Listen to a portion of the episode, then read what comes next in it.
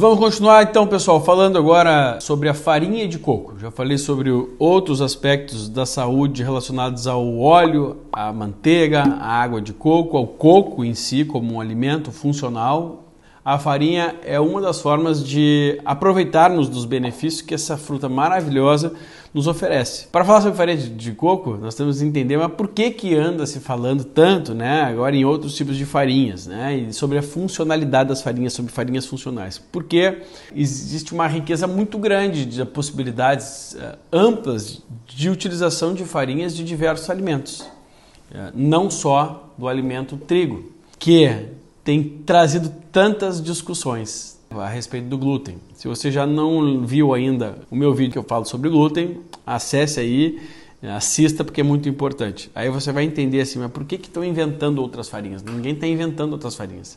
É que não só existe só a farinha de trigo. E quando a gente fala de outros alimentos, como o coco, que traz uma farinha de uma riqueza extraordinariamente melhor do que uma farinha de trigo, claro que daí para realizar, para fazer, para produzir alimentos, existem as características próprias, individuais dessa farinha.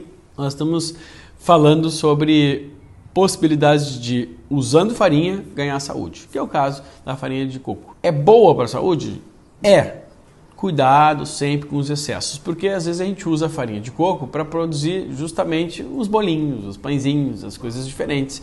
E aí a gente acrescenta outros elementos e consideramos esse alimento como um carboidrato. Então, deixar de ingerir o pão é uma boa? Ok, mas não adianta eu deixar de ingerir o pão na minha rotina e me atirar em tudo que é produto farináceo, mesmo que seja de farinha de coco ou outras farinhas que a gente considera de farinhas funcionais. Quais seriam as vantagens da farinha de coco? Primeiro, ela carregar a qualidade nutricional do coco, parcialmente. Quando a gente transforma um alimento em farinha, ele perde muito dos seus nutrientes. Imagina só, o coco é, tem uma qualidade ali de gorduras muito boas, eu não tenho como ter essa qualidade de gorduras nas minhas farinhas. Mas, por ser uh, rica em fibras e em micronutrientes, eu tenho uma farinha que a gente chama de funcional.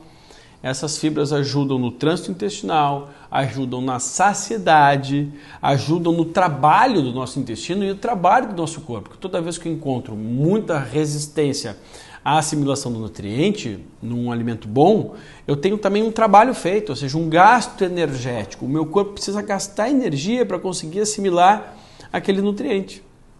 E isso faz com que eu possa perder peso comendo. Vamos entender bem a mensagem. Não é que farinha de coco emagrece, é que eu tenho mais chance de dar trabalho para o meu corpo, um trabalho bom ajudando em outros aspectos, trazendo micronutrientes, melhorando o fluxo intestinal, enfim, e, acima de tudo, modificando ao invés de uma farinha extremamente inflamatória, como é a farinha de trigo, para uma farinha que tem nutrição dentro dela, que tem nutrientes dentro dela. Por isso que a gente chama de uma farinha funcional. Das farinhas, a farinha de coco é sem dúvida alguma uma das melhores, se não a melhor a ser utilizada. É claro que aí receitas e formas de fazer tal, tem particularidades, seriam um pouco mais difíceis a confecção das receitas.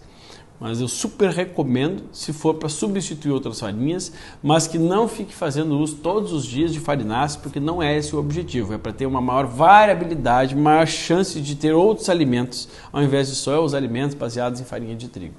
Ok?